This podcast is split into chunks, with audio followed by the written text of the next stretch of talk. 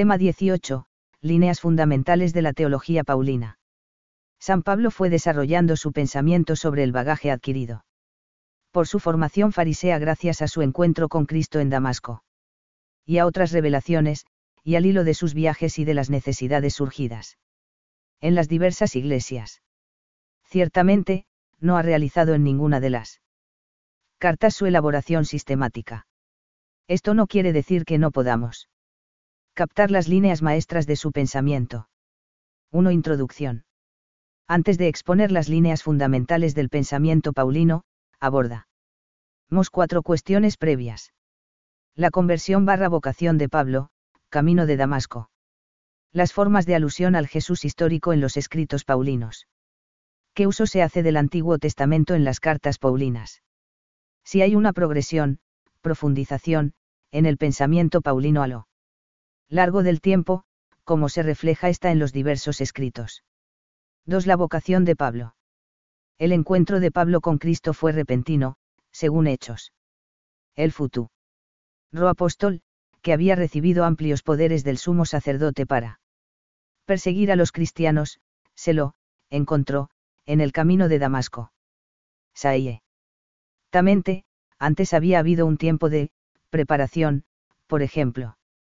El martirio de Esteban, del que fue testigo, o el hecho de las inquietudes religiosas de Pablo, que quería sobrepasar a los demás en el judaísmo, vi.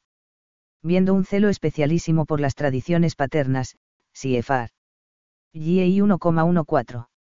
El libro de los Hechos describe tres veces la conversión de Pablo, HCH 91.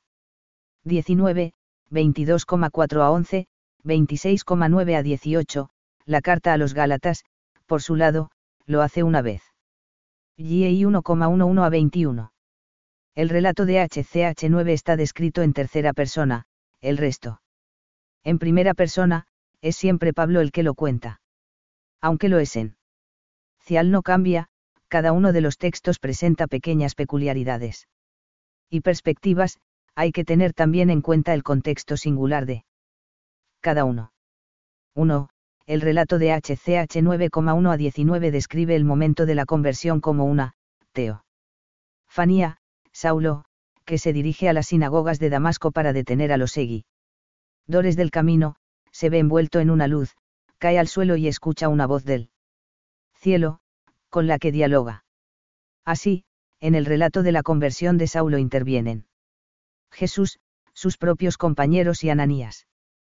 Pablo responde con oración y ayuno. Purificación previa al bautismo.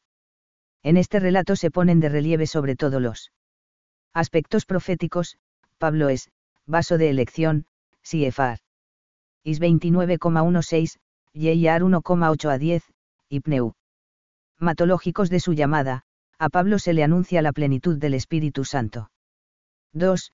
El relato de Gálatas va en la misma dirección, aunque señale más el aspecto de vocación que el de conversión, cuando Dios, que me eligió desde el vientre de mi madre y me llamó por su gracia, GEI 1,15. Ahí quedan subrayados los aspectos vocacional y misional. San Pablo tenía conciencia de la dimensión profética. De su llamada. 3. El relato de HCH 22 explicita lo que se dice acerca de Jesús, al que se llama, J.E. Sus Nazareno, Señor, justo.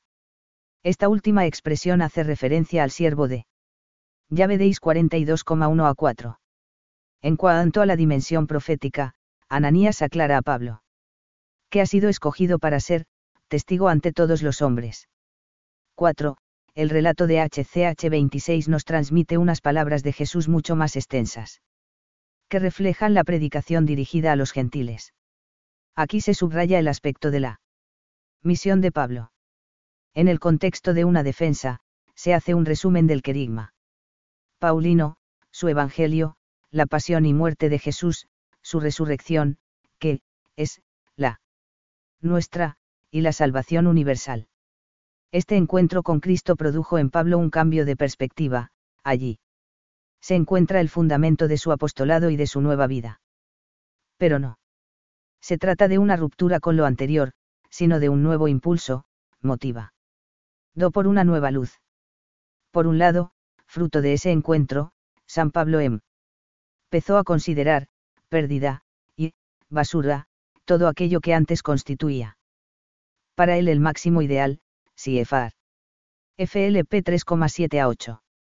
La luz de Cristo transformó toda su vida y su forma de pensar, se quedó ciego, en la oscuridad en la que tenía. Y recobró la vista gracias a esa nueva iluminación. Desde ese punto de vista, se puede hablar de conversión. Pero es más que eso, Jesús le llama a una misión concreta, a llevar a todos los hombres el Evangelio que ahora ha visto con nuevas luces. Es su vocación. En este primer encuentro de Pablo con Cristo tienen su origen los temas centrales de la teología paulina, que luego serán meditados y profundiza. 2. A lo largo de su vida. En relación con la eclesiología, Jesús es presentado como un, uno, con los cristianos, con la Iglesia, son una misma cosa. Desde el punto de vista de la cristología soteriológica, Jesús se aparece como resucitado, punto central de la teología paulina. Jesús mismo es presentado como Kyrie, tanto por Pablo como por Ananías, palabra que hace referencia a su condición divina. Del mismo modo, con esta aparición, Pablo queda convencido de su misión de apóstol.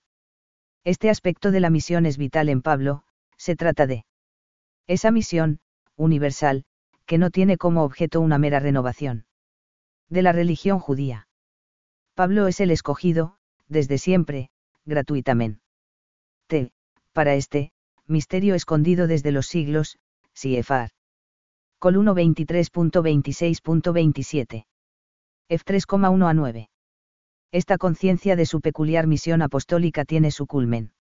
En 2 CO 11,26 a 33, donde se gloria entre otras cosas de todo lo que ha sufrido. Do por el Señor. He aquí la causa de que se llame a sí mismo apóstol, por su conciencia de haber recibido una misión muy específica, directamente del Señor y no de los hombres. Es en este contexto en el que debemos leer. 1 CO 15,9 a 10 y los textos análogos, y donde se apoyan los títulos que se da. Siervo de Jesucristo, por voluntad de Dios y de Cristo. 3 Pablo y Jesús. Una de las cosas que más llama la atención en los escritos paulinos es la escasez de referencias a la vida, y a las enseñanzas del Jesús terreno. Es muy Extraño que Pablo no conozca más de lo que dice, aunque, como parece. Claro, no se trataran en vida.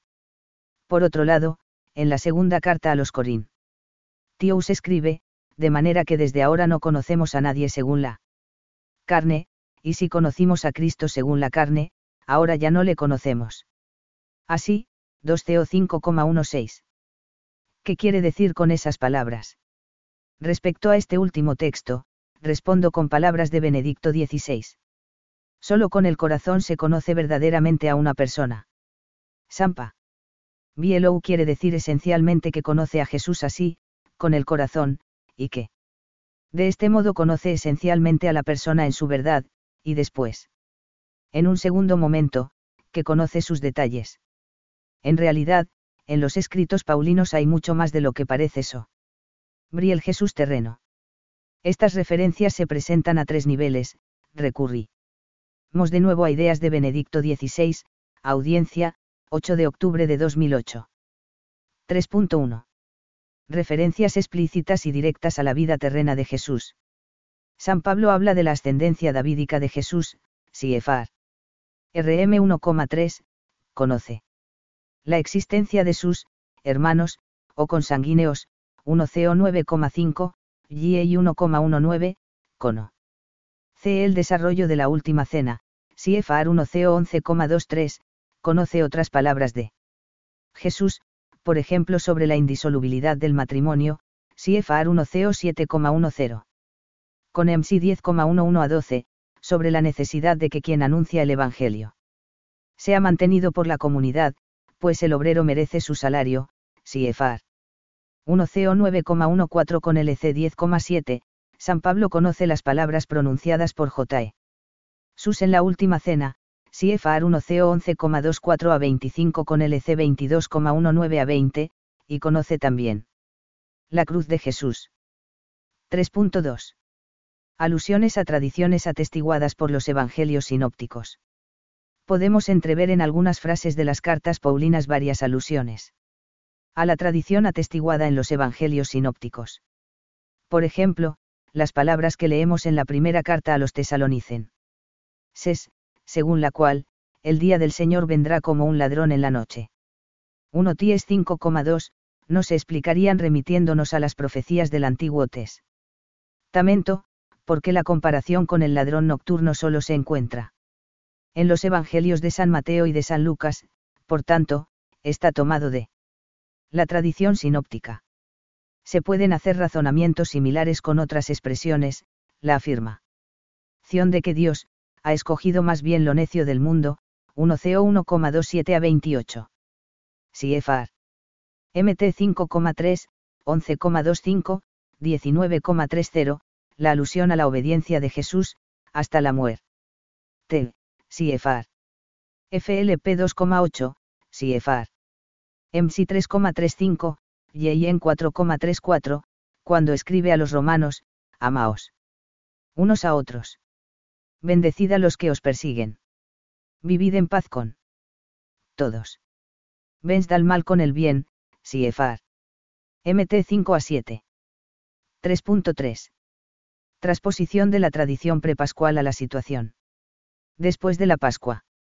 En las cartas de San Pablo es posible hallar un tercer modo de presencia de las palabras de Jesús, es cuando realiza una forma de transposición de la tradición prepascual a la situación después de la Pascua.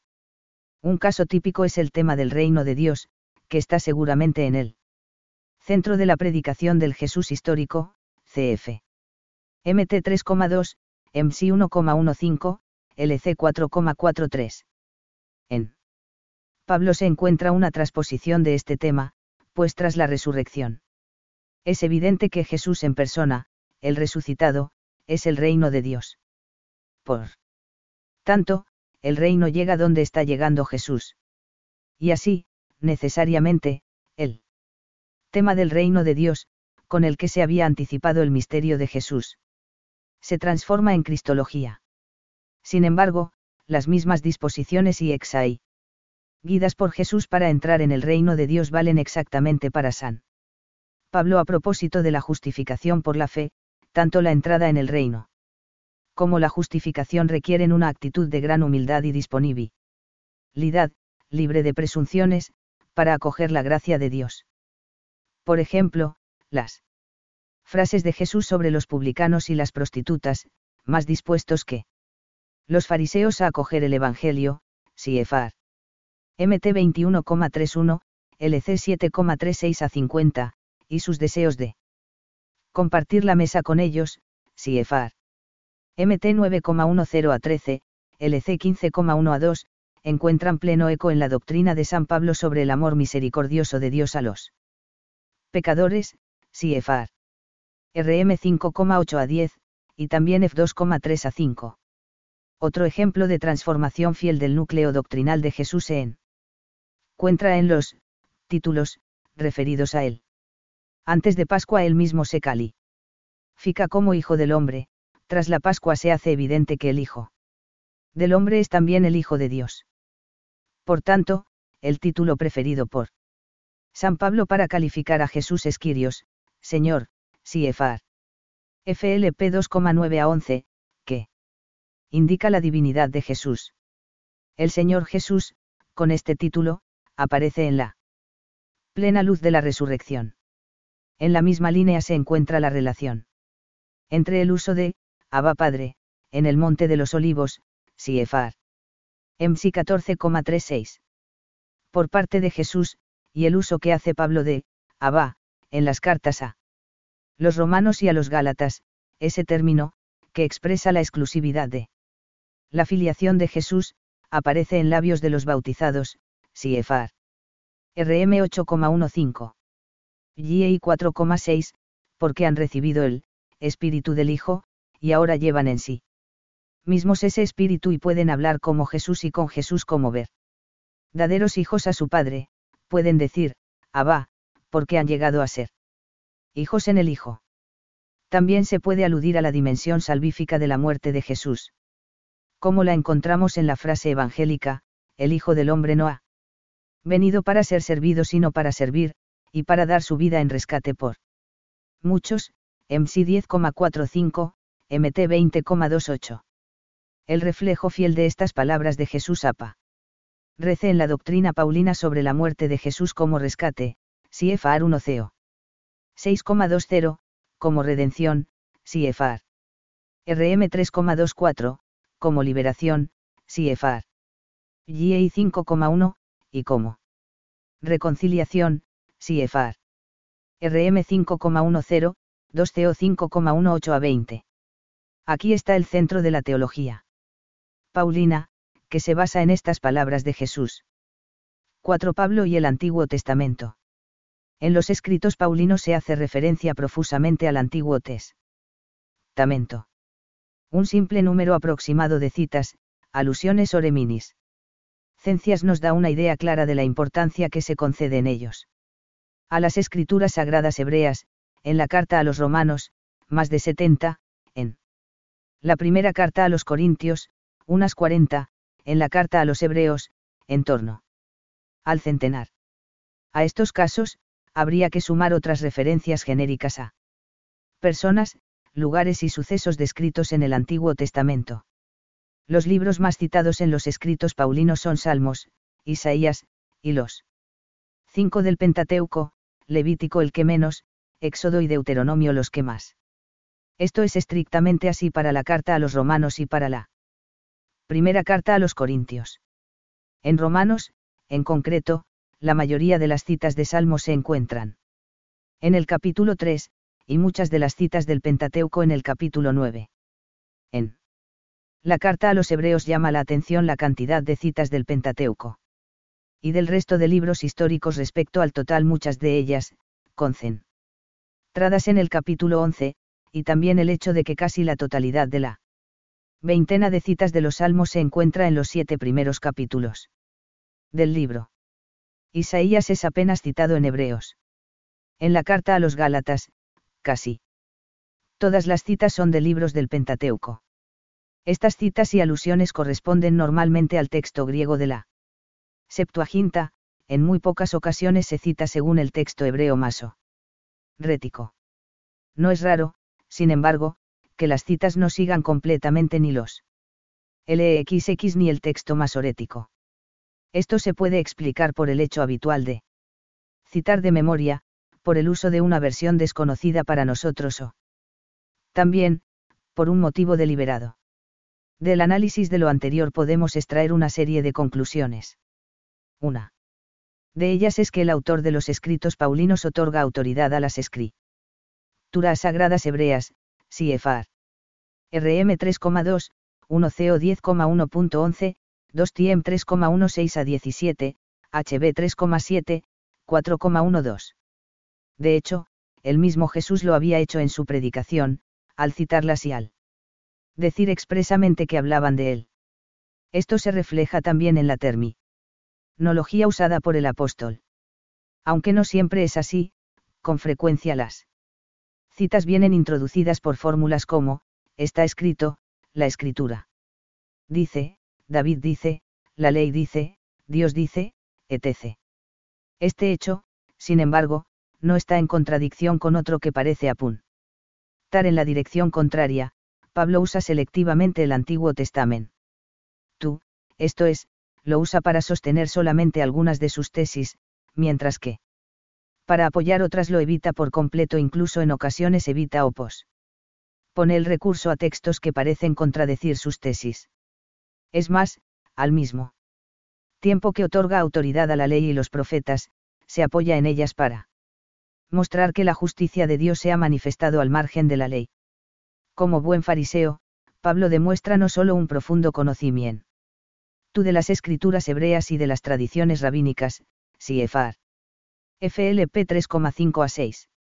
HCH 22,3, sino también de los métodos exegéticos rabínicos, la mayoría de cuyas reglas no son sino expresión del sentido común y concretización. Del criterio general de que la Biblia se interpreta por la Biblia misma, con frontación de lo general por lo particular, comparación de pasajes parale. Los y estudio del contexto, inferencias por analogías, etc. Cuando el apóstol recurre al Antiguo Testamento se ve cómo da preferen. Cia al sentido de los textos frente a la letra, y siempre usando como clave. Interpretativa a Cristo, Pablo va de Cristo a los textos, no de los textos a Cristo, y esto en términos de cumplimiento de las promesas contenidas en el Antiguo Testamento, CFR.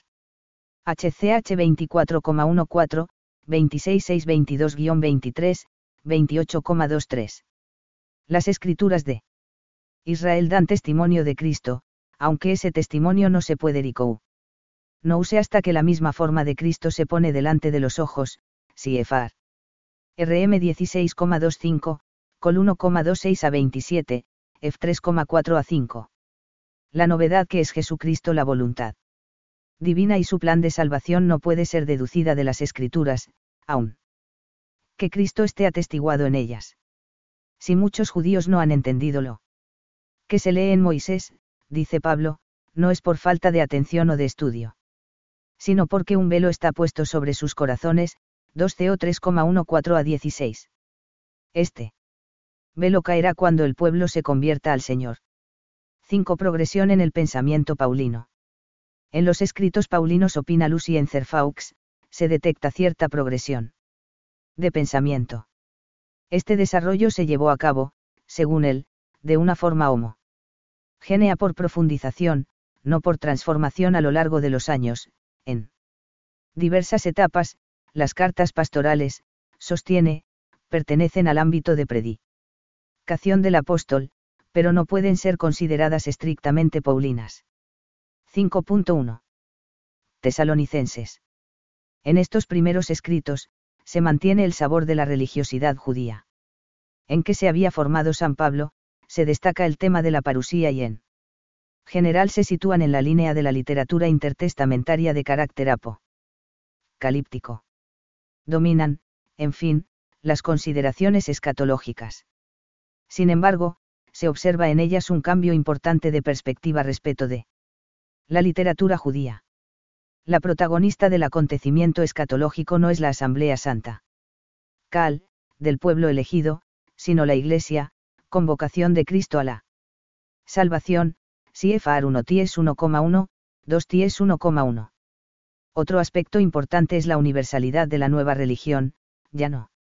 Hay barreras de nacimiento o condición, CFR 1 ties 2,16, 4,3 a 5 no se trata del restablecimiento de un, renovado y verdadero Israel, CFR 1 Ties 2,14. 20, sino de un nuevo pueblo elegido, el Israel de Dios, cuyo fin es la vida con y en Cristo. La escatología adquiere un tono trascendente. En 1 Ties y 2 Ties ya se perfilan los problemas que más tarde ocuparán las grandes epístolas, la naturaleza del más allá y cómo conseguirlo. Esta primera fase del pensamiento de San Pablo tiene su contexto vital. ¿Qué son las comunidades cristianas que viven mezcladas con los judíos en un ambiente pagano? 5.2. Grandes cartas. Estas cartas se centran en la justificación del impío, y en las relaciones entre la ciencia humana y la sabiduría divina. La segunda fase de maduración del pensamiento paulino, de vida prueba tanto al contacto con las religiones mistéricas de Efeso como a las controversias internas entre cristianos judaizantes o de origen pagano.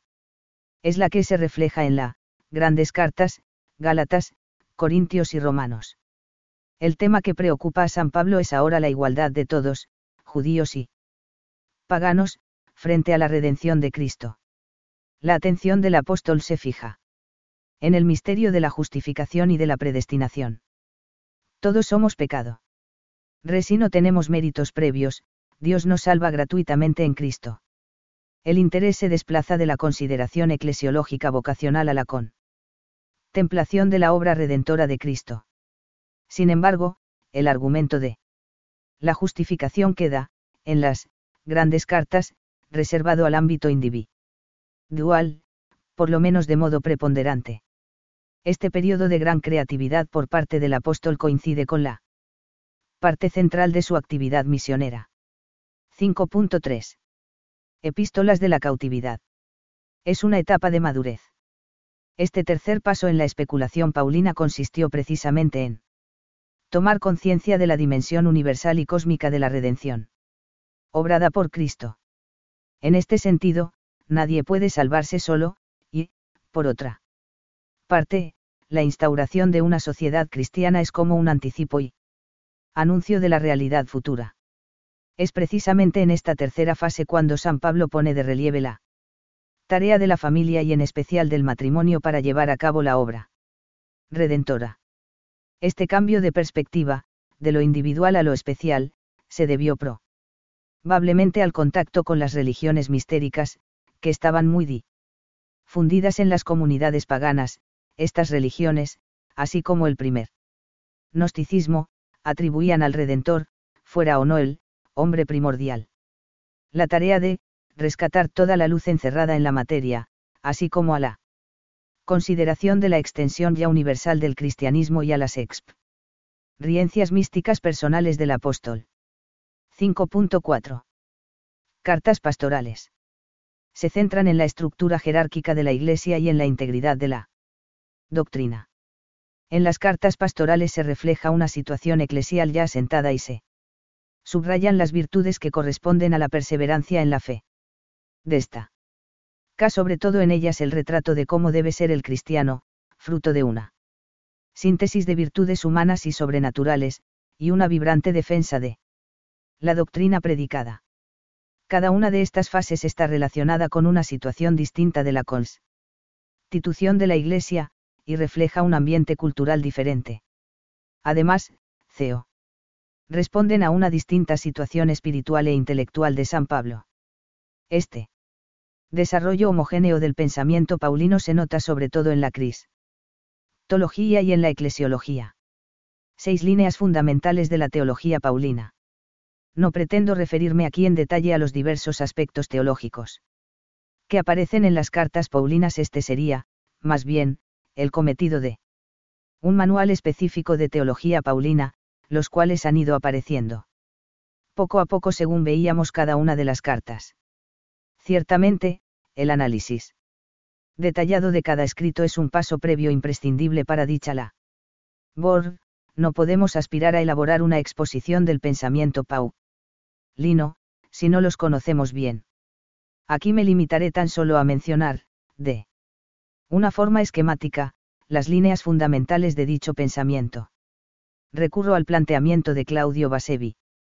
Cuando hablamos de teología neotestamentaria, nos referimos al plan arei que ordena y dirige la exposición tanto de los relatos como de la doctrina. Por ejemplo, al principio del querigma, Jesús es el Mesías. En el caso con Cretamente Paulino, el plan que ordena todo su pensamiento es la historia de la salvación y, más concretamente, el misterio de Cristo, sobre todo. En su vertiente soteriológica. Se pueden, por tanto, individualizar las siguientes líneas de fuerza del pensamiento paulino, la soteriología y la antropología, la redención y la Trinidad. 6.1. Enfoque soteriológico y antropológico. El centro de la teología paulina, como ya se ha dicho, es sin duda el misterio de Cristo, especialmente en su vertiente soteriológica. Esto conlleva que la figura de Cristo sea vista siempre como la del Redentor, la de quien ha entregado su sangre para salvarnos. En este sentido, resulta fundamental, para entender todo el pensamiento del apóstol, el recuerdo constante de la experiencia de Damasco. Para San Pablo la experiencia que él vivió es una experiencia que, en cierto sentido, todo hombre debe vivir.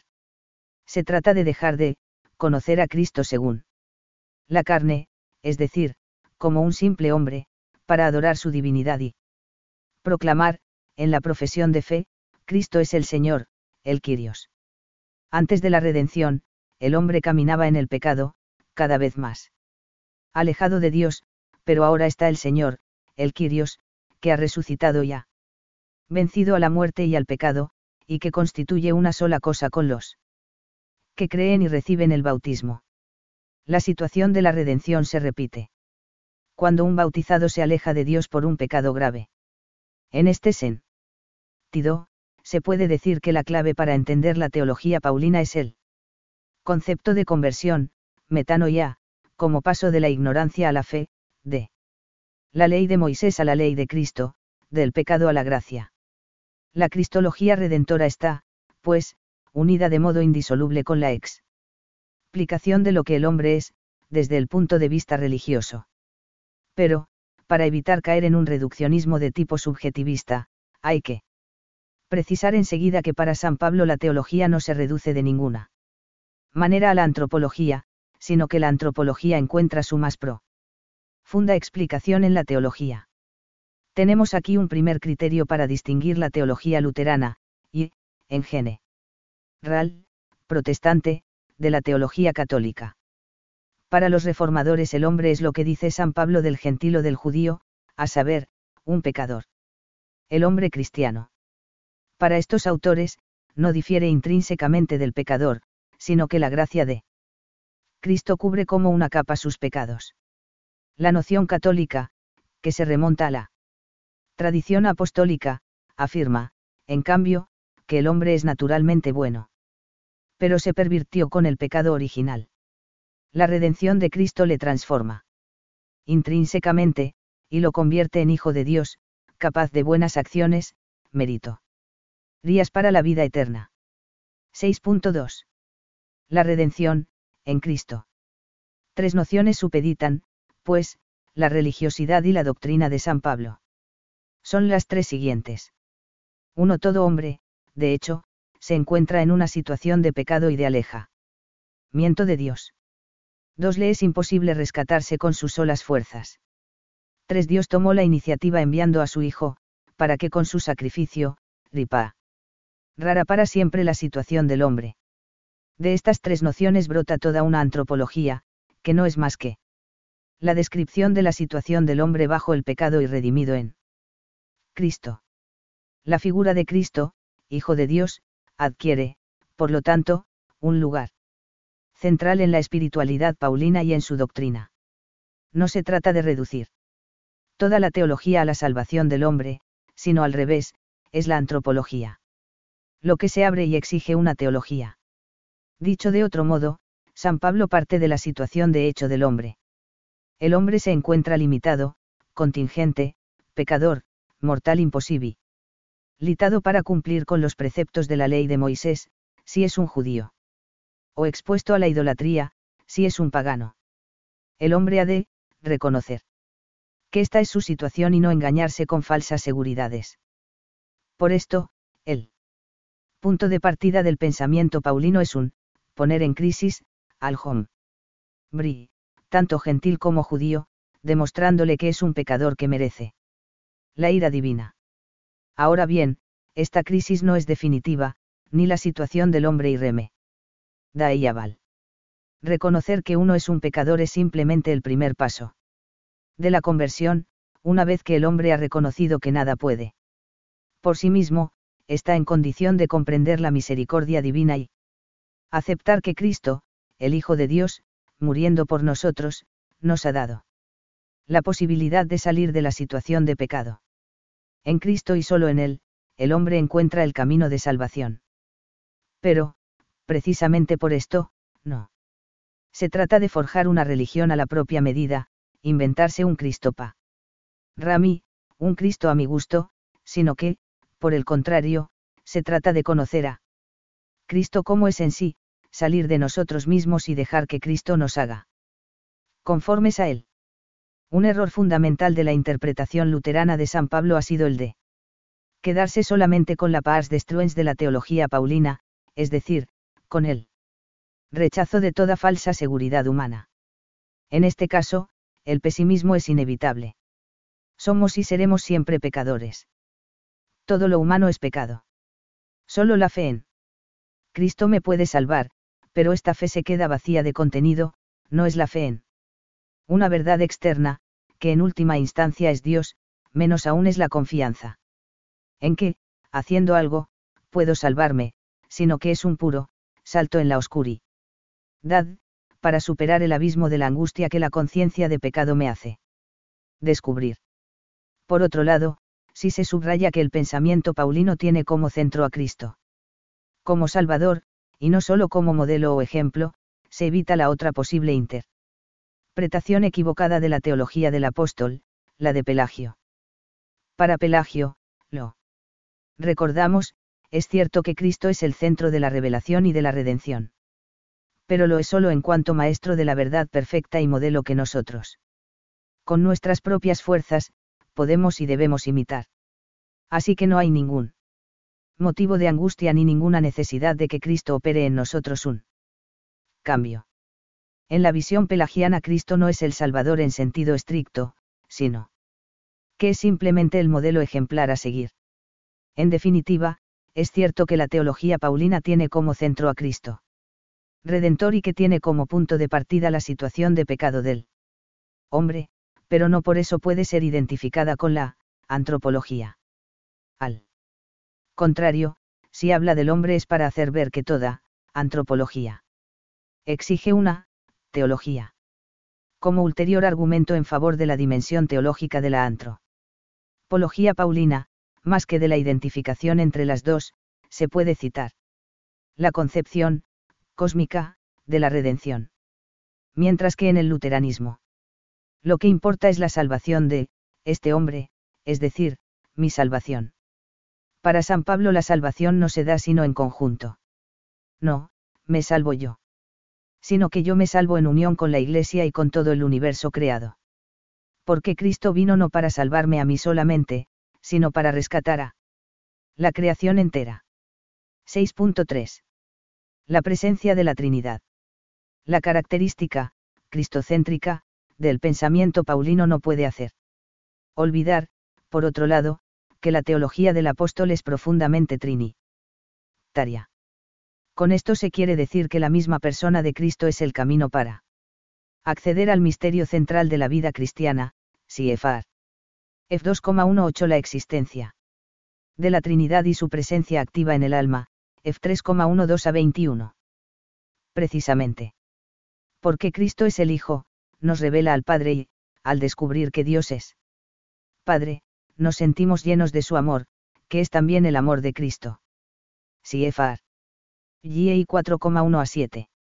La Trinidad, para San Pablo, no es simplemente una, verdad, de tipo, es tático, que está ahí, eterna e inmutable, sino que es una realidad, dinámica, que se despliega en la historia y se manifiesta de modo activo en nosotros, nosotros, vivimos, la vida de la Trinidad. La gracia del Señor Jesucristo y el amor de Dios y la comunión del Espíritu Santo. Estén con todos vosotros, 2 Co 13,13. Aunque el tema que más ocupa a San Pablo es la redención, esta adquiere unas características trinitarias, reconciliarse, con Dios o, lo que es lo mismo, ser, redimidos, o, rescatados, por Cristo quiere decir adquirir una nueva relación con Dios Padre, con Dios Hijo y con Dios Espíritu Santo. CFR 2 CO 5, 14 a 17. Al Padre le compete enviar al Hijo y ser la fuente de toda salvación, CFR. RM. 8,3 a 4. El Hijo es el Redentor y el Señor, RM 3,24 a 26, 1 CO 15,25. El Espíritu Santo es el que, habita, en nosotros, nos permite conocer las profundidades de Dios, CFR 1 CO 2,10, nos hace amar a Cristo y al Padre, CFR. RM 8,5. Da unidad y cohesión a la Iglesia, CFR 1 CO 12,13 a 14. La filiación divina es efecto también de la presencia del Espíritu en nosotros, GI 4,6, RM 8,15 así como la acción de Cristo se puede resumir. Con la expresión, en Cristo, así también la acción del Espíritu se puede describir con las expresiones, en el Espíritu, con el Espíritu, gracias al Espíritu. Dirá el apóstol en un texto famoso que es el Espíritu quien ora. En nosotros con gemidos inefables, RM 8,26. Luego si la vida del cristiano es identificación con Cristo, hasta ser una sola cosa con él, el cristiano es. También, penetrado, por el espíritu que le mueve, le hace rezar, le da Conocer la intimidad de Dios, CIEFAR. RM 8,9-11.14. 6.4. El resto del edificio teológico paulino. Junto a las líneas expuestas, habría que añadir las siguientes, se trata tan solo de ofrecer aquí unas referencias básicas mínimas. A. La eclesiología. Las cartas paulinas contienen un riquísimo pensamiento sobre la Iglesia, cuya naturaleza está en estrecha continuidad con Jesucristo. En palabras de H. Stlier, la automanifestación de Dios en Jesucristo culmina en la edificación del cuerpo de Cristo que es la Iglesia. La incorporación a este cuerpo se produce por el bautismo. En este cuerpo se anulan las separaciones entre los pueblos y entre los hombres. En este cuerpo se prolonga, gracias al Espíritu Santo, la dimensión salvífica de la cruz en la historia humana. Este cuerpo no es como las sociedades humanas. Las características de este cuerpo unidad, universalidad y santidad le vienen de arriba, y son anteriores a la incorporación de los fieles por él. Bautismo. La Iglesia tiene una dimensión suprahistórica y hasta supracósmica, que va más allá de la dimensión visible manifestada en una comunidad, tanto en sentido local como universal, la Iglesia como comunidad de salvación. Congregatio Fidelium, es a la vez el resultado y la aparición o encarnación histórica de la Iglesia como misterio.